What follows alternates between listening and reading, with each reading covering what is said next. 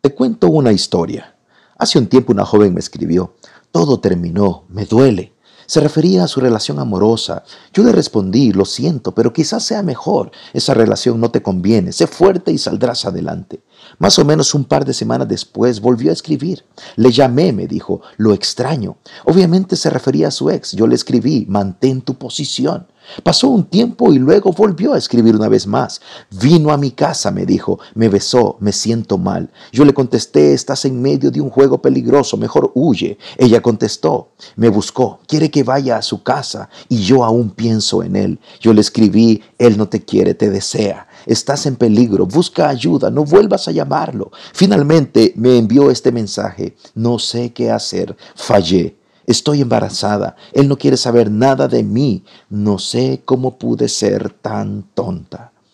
Ese fue el último mensaje que recibí de aquella chica. No he vuelto a saber nada más de ella. Estrategia, fortaleza y fe. Tres elementos esenciales para tu vida. Por Carlos Navas.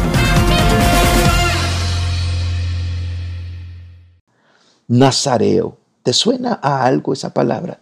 En la Biblia encontramos esa palabra, era un título, un llamado, una misión. Un nazareo era alguien consagrado a Dios desde el vientre de su madre. Estaba consagrado para una misión específica, tenía un código de vida. Algunos de los requisitos era que no podían beber vino, no cortaban su cabello y no podían tocar algo muerto.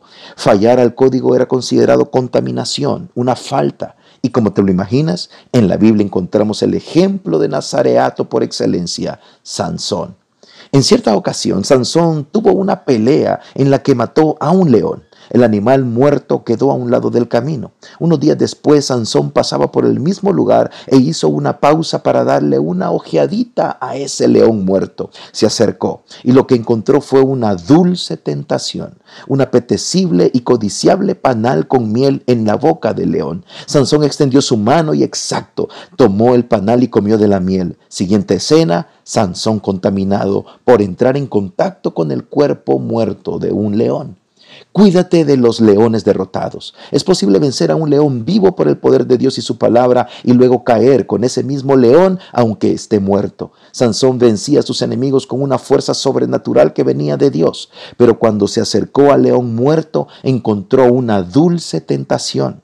Te aseguro que así es en nuestra vida también. Números telefónicos, fotos y recuerdos, hábitos vencidos, vicios aplastados, en fin, cuidado con aquellos leones que una vez Dios te ayudó a vencer y tú los vuelves a buscar. Te aseguro que encontrarás un dulce deseo esperándote. Así fue con nuestra amiga de la historia de hoy, así será en nuestra vida también. Considera estos tres puntos. El requisito indispensable de una tentación es que sea dulce y atractiva, te va a gustar. Segundo, aunque sabe delicioso al principio, la caída es amarga. Y por último, una advertencia, no te detengas, no pruebes, sigue. Cuanto más lejos estés del león vivo o muerto, será mejor. Jueces 14:9 dice, se apartó del camino para mirar el león muerto y vio que había en su cadáver un panal de miel tomó con las manos un poco de miel y comió. Recuerda este principio, tan fuerte para derrotar a un león vivo, pero tan débil para caer con un dulce león muerto. Dios te bendiga. Este fue el podcast Estrategia, Fortaleza y Fe con Carlos Navas.